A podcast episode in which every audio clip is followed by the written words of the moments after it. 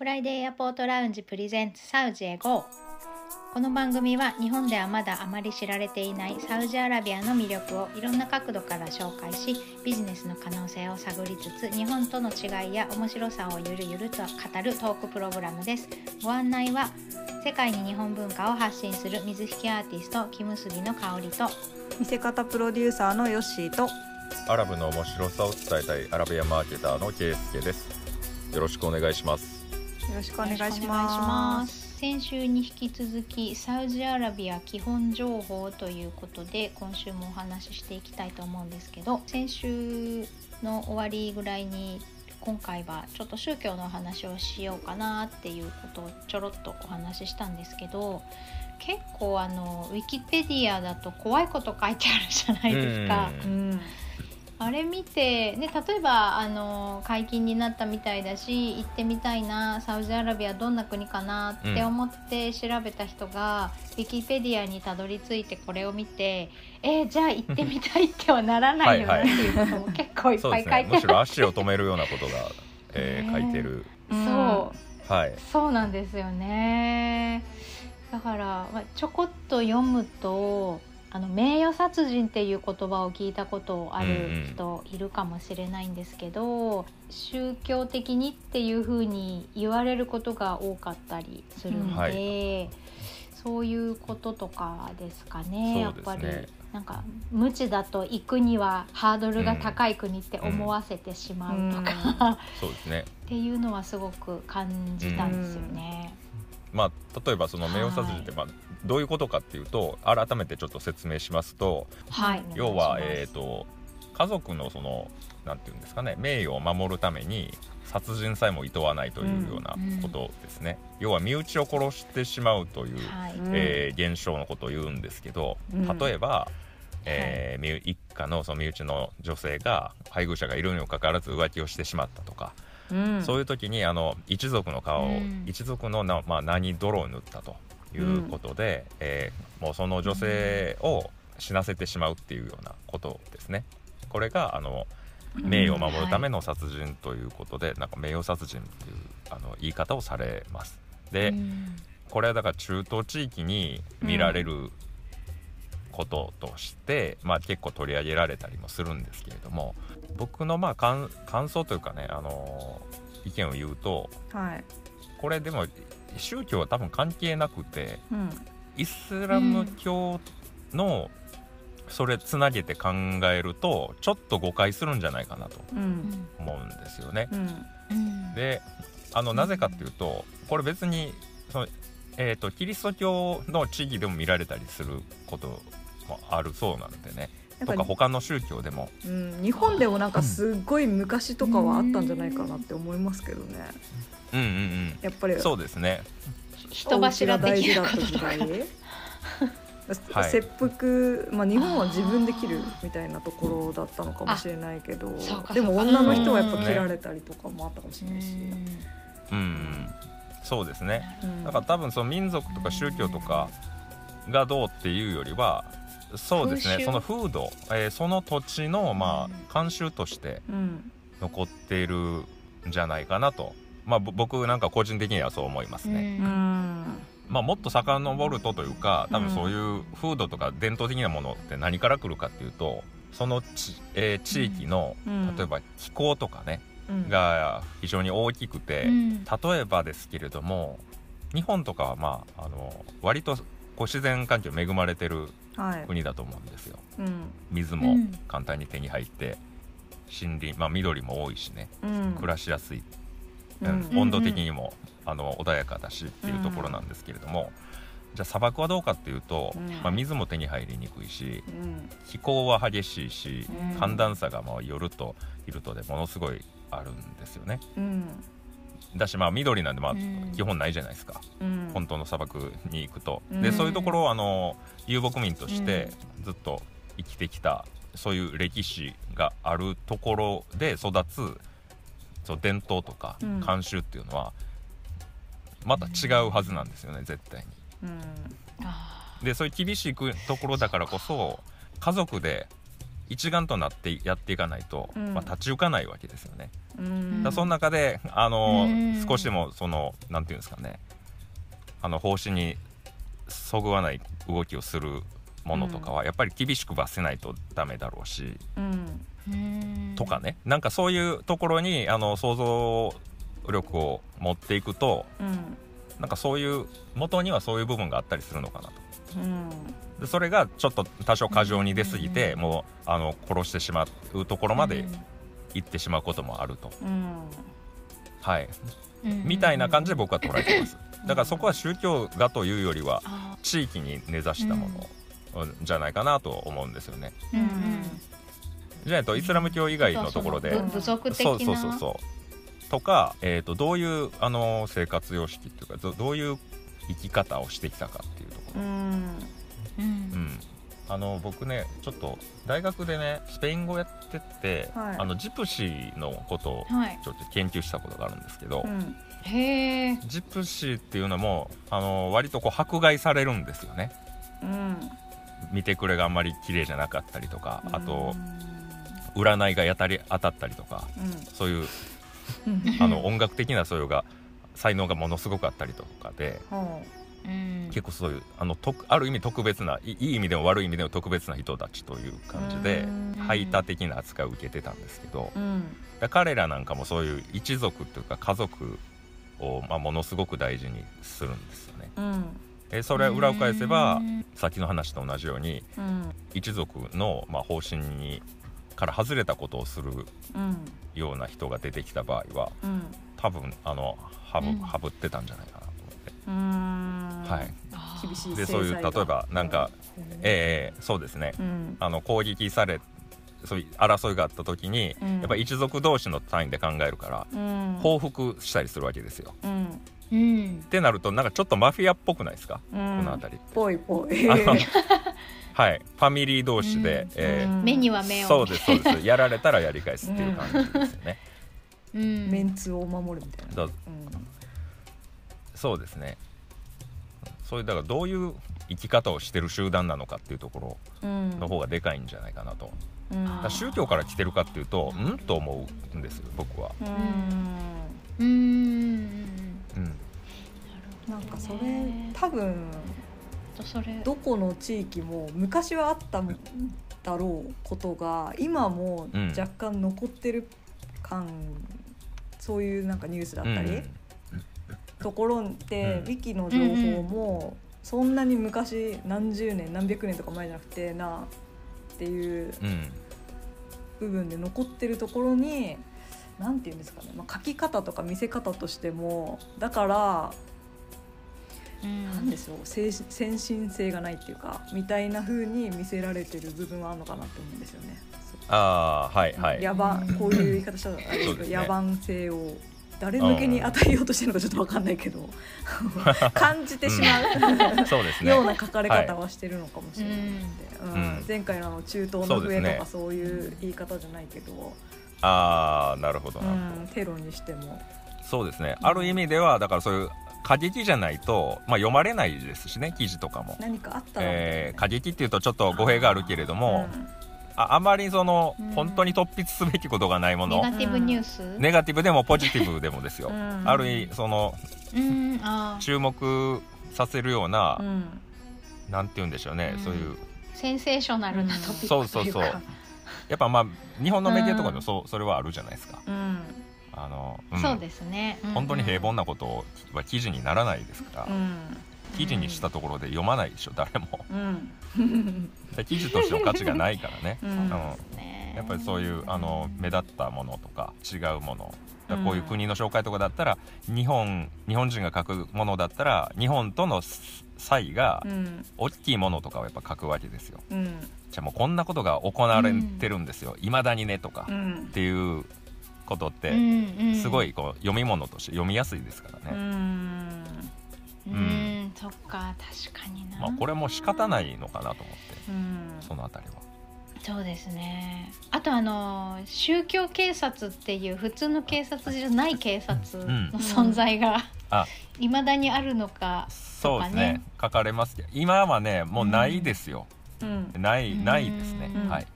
うんうんうん。前はあったみたいです。今はない。前はあった。当たり前ですけど。はい えーとまあ話を聞くに結構その壮絶なエピソードとかもあって。壮絶。うん。まあ、えーいくつか壮絶っていうか、えーすそんな激しいんやなそんなにだから取り締まり厳しいんやなみたいな、うん。えーものがあって、うん。まあ今のね、えー30代後半うん。とあと40代うん。より上の層がはい。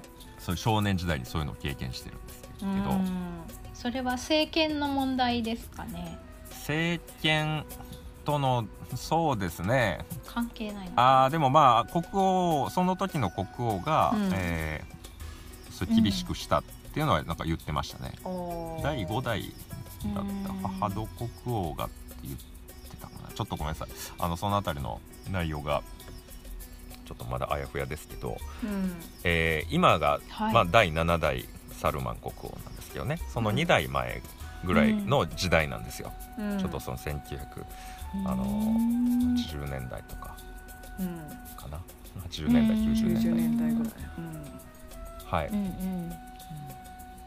でその時のまあエピソード一つとして聞いたのがうん。うん。あの90年代とかってこう衛星放送が始まったじゃないですか、うん。ああね、あのパラボラアンテナをこはう設置しうてん海外にチャンネルを見たりとかっていうのがうん。でき、技術的にできる時で。うん。でうんうん。あのそれをね一人そのメッカの街で一番最初に入れた人がいるんですけれども。うん。うん。はい。その人はまあディッシュマンなんて呼ばれ方をして。えっとあああれパラボラアンテナってお皿みたいだから、はいでかはいはいはい。それが外にくるから家のそう外そうそう。皿飾ってんじゃん。あの当てて 別にそんなんをあの禁止する法律なんてないですからね。うん。当時はあのチャンネルとして非常に少なかったのでチャンネル数も。うん。だからそういう他のメディアを見たいっていう気持ちもあるだろうし、うん。日本でもまあ設置してる人はいましたもんね、うん。あのうん時期は、うんいたいた。はい、うん。結構高いじゃないですか。もう何十万もするような、うん。そうディッシュを外にやるんですけれども、はい。その設置した翌日に、うん。えー宗教警察が、うん。あの、うん銃を持ってうん。乗り込んで、え銃？ー、怖怖それはまああのその人を撃つんじゃなくてねうん。そのディッシュを撃つための銃なんですよ。あのけしからんものをぶっ壊してやろうと強楽に吹けり寄ってからにっていう感じですよね。はいはい。そういう。律的にもそれこそクルアンにもそんなことは書いてないのに、はい、宗まあ、書いてないですよね。はい。間違いなく。威厳を維持するためにけしからんって言ってきたみたいな感じですかね。はい。うん。なんかまあなんとなく自分たちの解釈でこれはあかんでしょっていう。うん。なんかけしからんねと。俺ら見たことないし。しなんかいっぱい入ってくるんでしょと。その中には もちろん有害なものも含まれとるんやろと。うん。あかんに決まっとるやないかぶっ壊そうみたいなノリなのかなと思って。うんへはい。え、えぐい。でまあその時にね、えっと、その入られた人はうん。割とその、はう上の人なわけですよ、うん。まあお金した人は。お金も持ってらっしゃいますね。お金があるから。うん。で軍部とのつながりがあったからもう軍隊を呼んで、うん。もう警察対軍隊ですよねが個人宅で繰り広げられるという。はい。うんまああのどの銃も発砲されることはなく一応事なきを得たそうですけど。ディッシュマンっていうはい、って言うんかな？おそれわかんな。映画ができるじゃないですか。ねそうインドのあのパッドマンみたいな感じで。やば。うん。そうなんです。だからまああのその軍を軍隊の人呼んで、うん。やっとうん。まあイーブンになるっていうぐらいのね。じゃないと多分お金を罰金を払ったりしないと、うん。えー帰帰ってくれないとかそういうことだったみたい、帰ってくる。うん。あへーだからパラボラアンテナだけでうんそうそううん。そういうことなんで、ううん。ん要は彼らがどう思うかなんですよね。うん。個人の感想でそうそうそう それあなたのじゃあ厳しい人に。感想ですよねみたいな、はい。ー そうですよね。すごい 厳しい人に 当たっそうですちゃうとと。そういうああとなんかうん機嫌が悪いとか、機嫌機嫌を損ねたとか、あ態度が気に食わないとかそういうこともあるでしうんうんうん。ょうきっとね言い回しが良くなくって勘違いされるとかね、そうなんですよ。確かに。だもう街中でもね「お前そんなもんあかんぞ。ハラムやハラムや」あはハラムっていうのはねあのうん。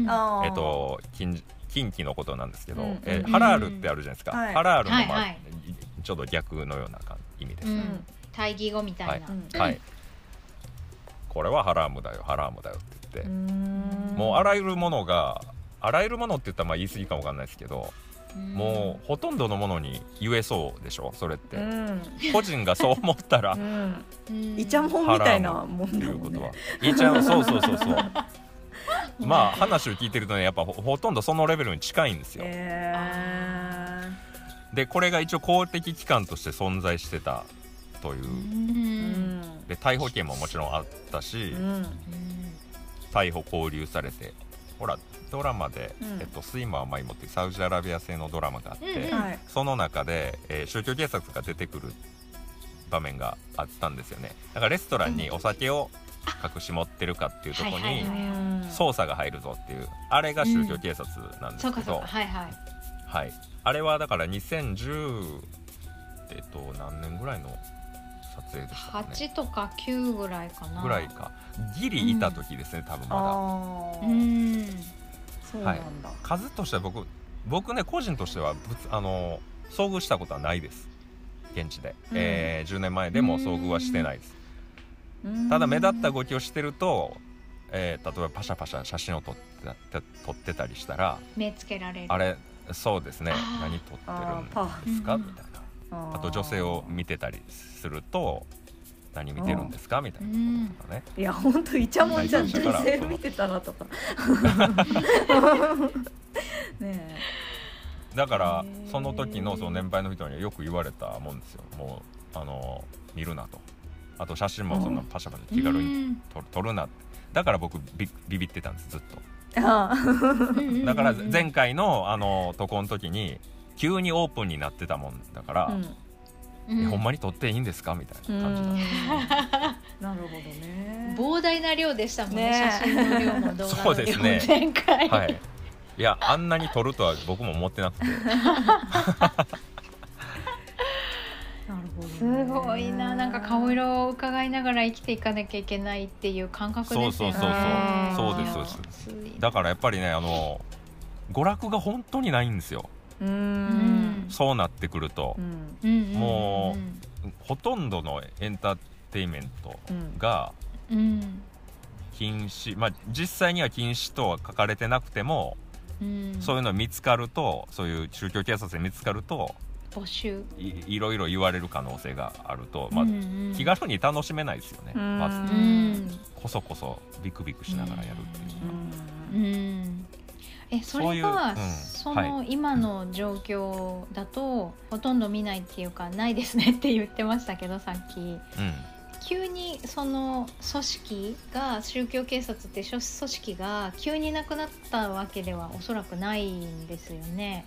えーっとこれはでもね今のうん。ムハンマド・ビン・サルマン皇太子が、うん。もう弱体化させたんですよ、へえ解体したわけじゃないあの逮捕権も、解まあほぼでも形骸化してますね今、うーん。あー。なるほど。権力を奪っていったんだ。はいはい、うん。でその言ったところでうん。例えばまだその古き良きその宗教警察みたいな人たちがね、うん。街に繰り出して、うん。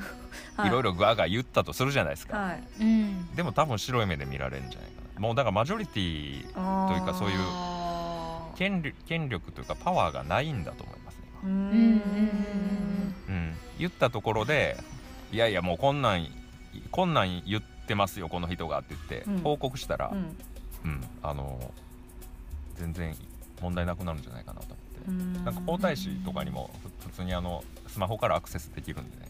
うーん。距離感がそういうレポート。そうあのとか、まあ、別に皇太子本人じゃなくてもうん。レポートを送ったりできるんですよ、へえあーへじゃあもう逆にチクられる対象になっちゃってんじゃん。そうそうそうそうそう。そうですそういうことか。う。ん。はい。だからもう実質いないですね組織としてはまだもしかしたら存在してるのかもしれないけど、うん。うん権限を剥奪されてるから逮捕はもうできないとかそういうことってことですよねきっとね。うん。そうですね。うん。なるほでそのサウジととかに関してなんか宗教的になんか下手こいこと危ないっていう情報は大体その宗教警察とかの、うんまあ、いたおいたではないですけどね、うん彼らの、えーが関与してる部分が結構大きかったんじゃないかなと思って。さ、うん。うん、なるほどね。そういう部分でも今は気兼ねなくん。楽しめる環境になってるってことですよね。う。ん。はい、んそうですね。んん私は左利きなので左手で食事をしてら捕まるんじゃないかっていつも思って。確かに。最初の頃とかあった。食事自身は別に問題ないぞ。うん。ああそうですか、うんそうそう。でじゃあ手で食べなきゃいいんだなっていうことが分かって。はいはいそうそうああフォークと手でね。手で食べる時に左でっていうことね。うん。そうそうそうそう。うん。じゃあもうどこでもフォークとナイフでちゃんと食べるようにしよううん。そしたら間違いははないそうですよ。からねうん。もう別にその手書き本とかでは全くないです、基本じゃない。えー。うんすごいだから伝統的な料理屋に行って、うん。伝統的なスタイルで食べる時とか、うん。あのーうんうん。ちょっと絨毯のところうですね、ん。絨毯のところで、あーはいはいはい。あの羊の石焼きの肉と、うん。えーうんなんかご飯ととかって出てくる時そこでもスプーン出てきますから、あそう。うんはい。出てくる。じゃあ普通にただそれを使うかどうかはもう個人次第だからね、はい、なんか手で食べた方がなんとなくうまい気がするので僕は。そういうとこだったらでもそこでもあのスプーン使ってずっと食べてるサウジ人もいますし、手で食べたことないって言ってる人もいますよ。あそうなんだ。へえ、うん。そっあかもしかしたらね。それはそうん。の、お家ごとのね教育方針かもしれないし。あと地方派地方感覚差があるかもしれないですけどねやっぱ。地方の方うんそうはですね。ねやっぱそういう伝統のやり方が残ってるみたいなね。ううんんでもなんかいろいろ交通機関が発達したりそのエンタメが自由にこう見られるような感覚があ環境が整ってくると日本もそうだけど、うん。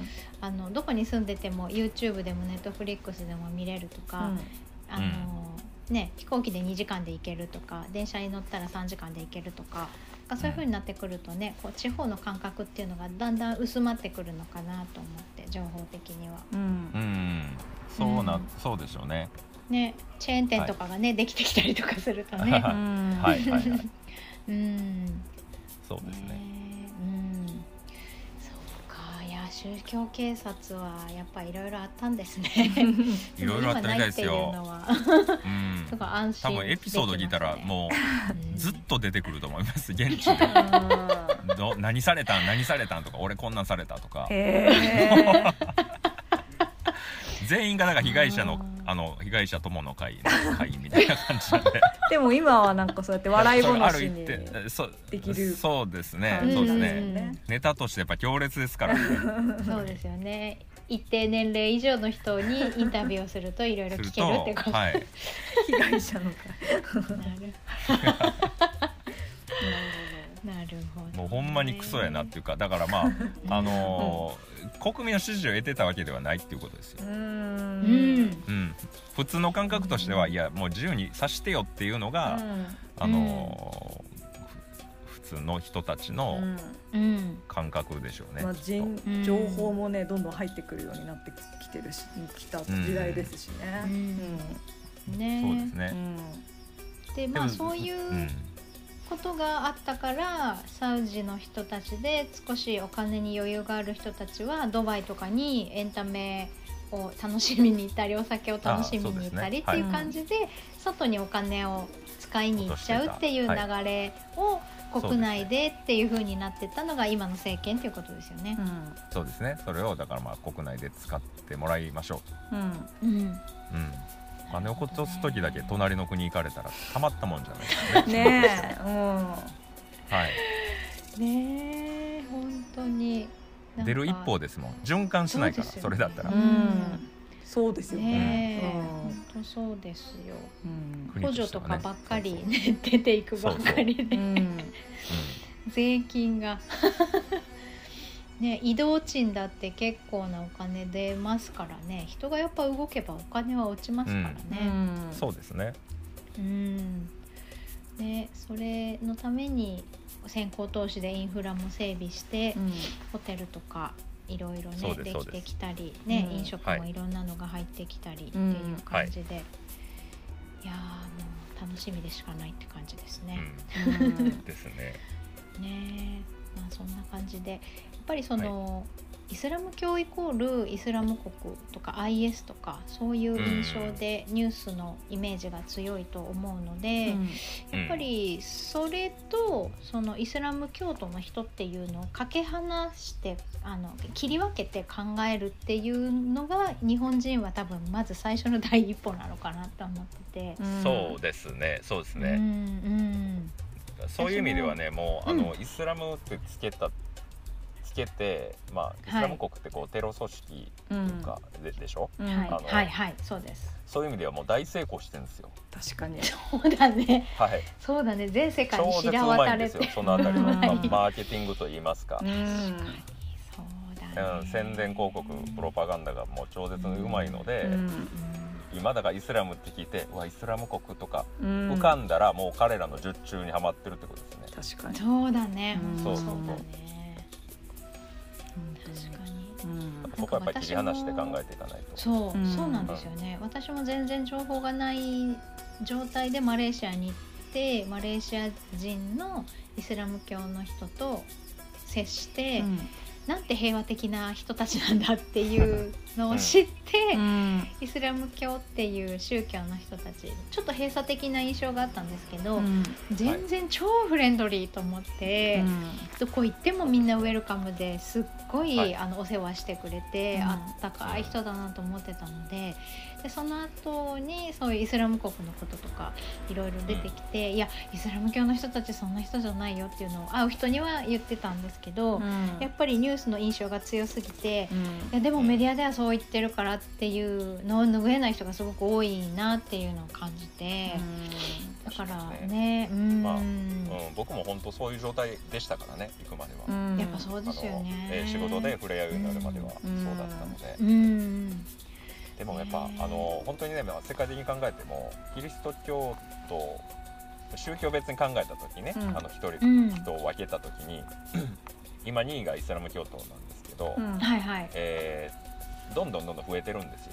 うんうんうん。